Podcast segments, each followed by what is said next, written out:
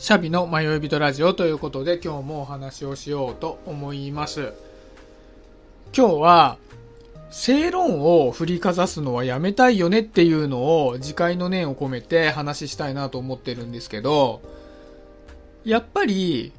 何か自分が正しいって思っていることを主張するっていうのはすごくいいことだと思うんですけど、そういうある特定のロジックを用いて相手に詰め寄ってしまうみたいな行為っていうのはもう全くいい結果を生まないじゃないですか。ロジハラっていう言葉があるらしいんですね。これはロジックハラスメントの略らしいんですけど、これ最近知ったんですけど、で、それはロジックを用いて誰かに詰め寄る行為のことを言うらしいんですけど、やっぱりね、こういうことをされると、相手は納得してないんだけども、まあ、飲まざるを得ないみたいな感じで、結局相手はそれを、ロジックをいいと思ってないのに、なんかお互いにモヤモヤしたまま終わるっていう感じで、結局あんまり意味がないんですよね。だから、まあ、自分も正論を振りかざすのはやめたいなっていうふうに思っていますし、もともと振りかざされるのがめちゃくちゃ嫌いなので、自分もあんまり感覚的にやろうとは思わないんですね。思わないんですが、たまにやってしまうなって思うんですね。で、じゃあこれたまにやってしまって、自分はやりたくないと思ってるんだから、ちょっと直したいじゃないですか。で、どうやったら治るのかなって考えたときに、どういうケースで自分が正論を振りかざしてしまうのかっていうのを考えたら、ちょっと直しやすいかなと思って、今日はその話をしてみたいなと思うんですね。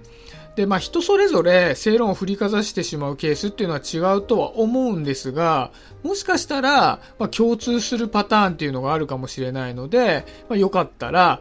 もし自分が正論を振りかざしてしまいがちだなそれは直したいなと思っている方がいたら参考にしてくれると嬉しいなと思ってます。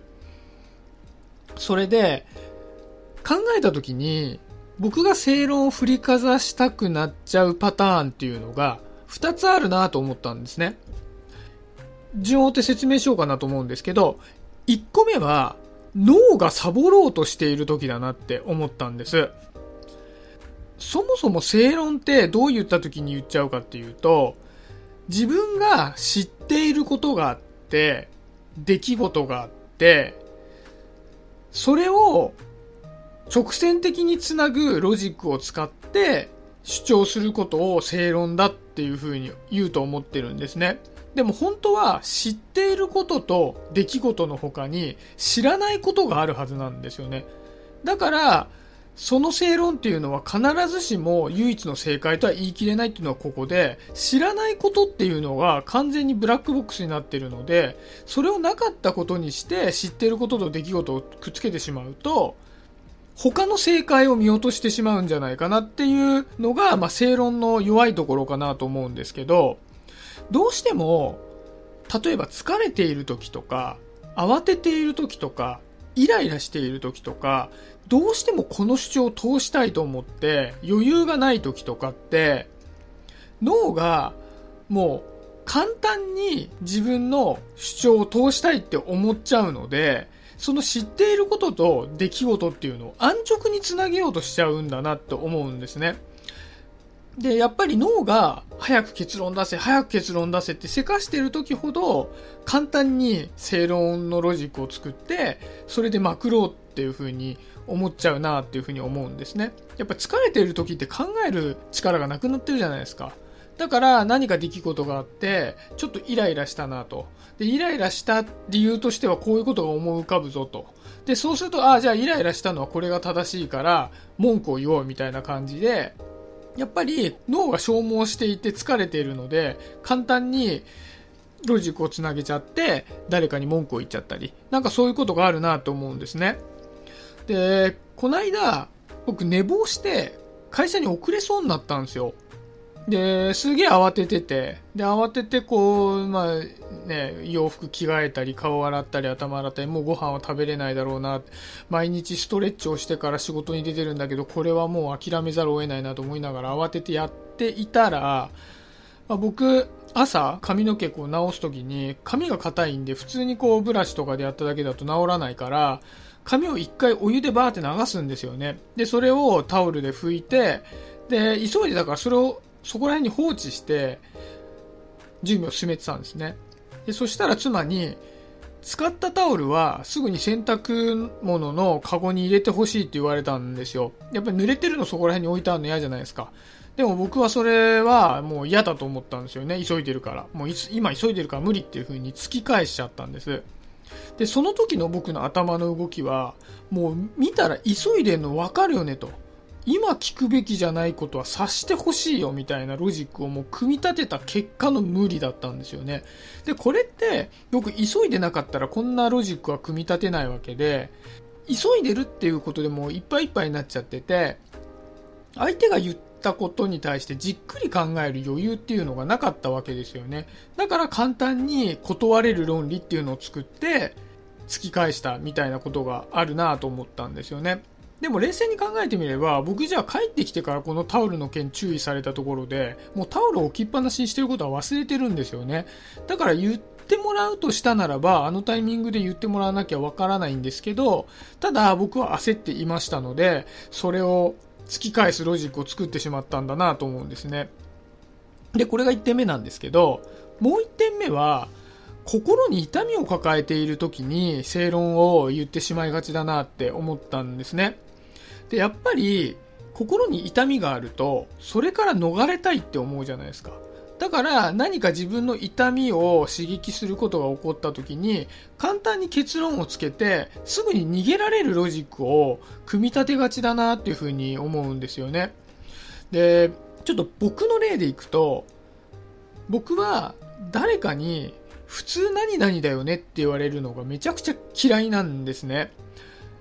で、その時に普通何々だよねって言われた時に、まあ、普通何々だよねって言われるのが嫌な人じゃなければ、ああ、そうなんだ、それが普通なんだぐらいに思うんだと思いますし、普通何々だよねってよく使う言葉なので、それを言った人もそんなに深い意味があって言ってなかったりするわけですね。でも僕はそれをなんかイラッとして受け止めて、いやいやと。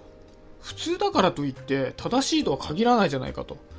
普通じゃないものからより良いものが生まれるかもしれないじゃないかとかって言って、相手が軽く言ってきたことに関してめちゃめちゃ突っかかりたくなっちゃうんですよね。で、これって、僕のめちゃくちゃ痛みを刺激しているからこうなっちゃうなと思ってて、もともと僕は高校の頃に立ててた目標が普通になるだったんですよ。で、それは中学の時に僕が普通であるっていうことができなかったがために痛い目にあったと思ってたので、僕は高校に入った暁には普通に生きようっていうふうに思ってたんですね。で、普通に生きよう、普通に生きよう、普通に生きようと思ってた矢先に、僕が毎日一緒に学校から帰っていた仲のいい親友に、ふと、これも何の気なしに、お前変わってるよねって言われたんですね。で、その時の僕の怒りたるや尋常なものではなかったんですけど、まあ、それと同時に僕はその友達に変わってるよねって言われたことを思って、あ、僕は普通である権利を永遠に失ってしまったんだって絶望したんですよね。で、まあ、そこで僕は諦めたわけですけども、だから今となってはそんなに普通であることに対するこだわりってはないんですけど、やっぱり普通であろうという目標を持っていたのに普通になれなかったっていう経験が挫折として心のどっかにやっぱり残ってるんですよね。だから簡単に普通だよねって言われるとめちゃくちゃ反発したくなってじゃあ普通だよねっていうのがいかに間違えているかっていうことを、まあ、冷たくなってしまう。で、これはやっぱり僕の痛みがその痛みを逃れるために言っていることは間違っているっていうロジックを立てて正論としてぶつけてしまうっていう原因になっているなっていうふうに思うんですね。これが二つ目なんですけど、ただ、やっぱりこうやって身を守ったところで、正論って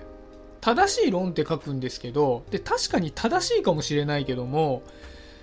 唯一の正しい論っていうわけではないんですよね。基本的に多くのことはいくつも正しいことがあるわけですから、人それぞれじゃないですか。なのに、それが唯一の論であるがごとく言うっていうのはやっぱり良くないことなんだと思うんですよね。やっぱり正論って極論言うと自分にとって都合の良い論なんだと思うんですよ。で、だから、誰かの正論と誰かの正論がぶつかったらお互いの都合の良さが違うので絶対に折り合いがつかなくなっちゃうんですよね。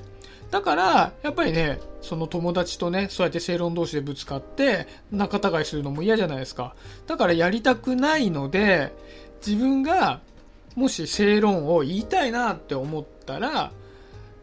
僕の脳に余裕がない時か、心に痛みを抱えている時だなっていうことを認識して、正論を言うのをちょっと待って、自分の心と相談して、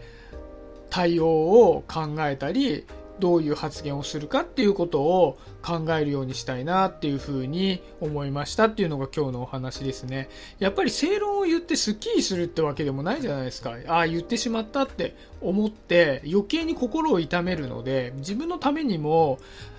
コミュニケーションを取った相手のためにも、やっぱあんまりやらない方がいいなっていうことかなって思ったので、今日はそんな話をしてみました。はい、今日はそんなところで終わりにしようかなと思います。今日もありがとうございました。シャビでした。バイバイ。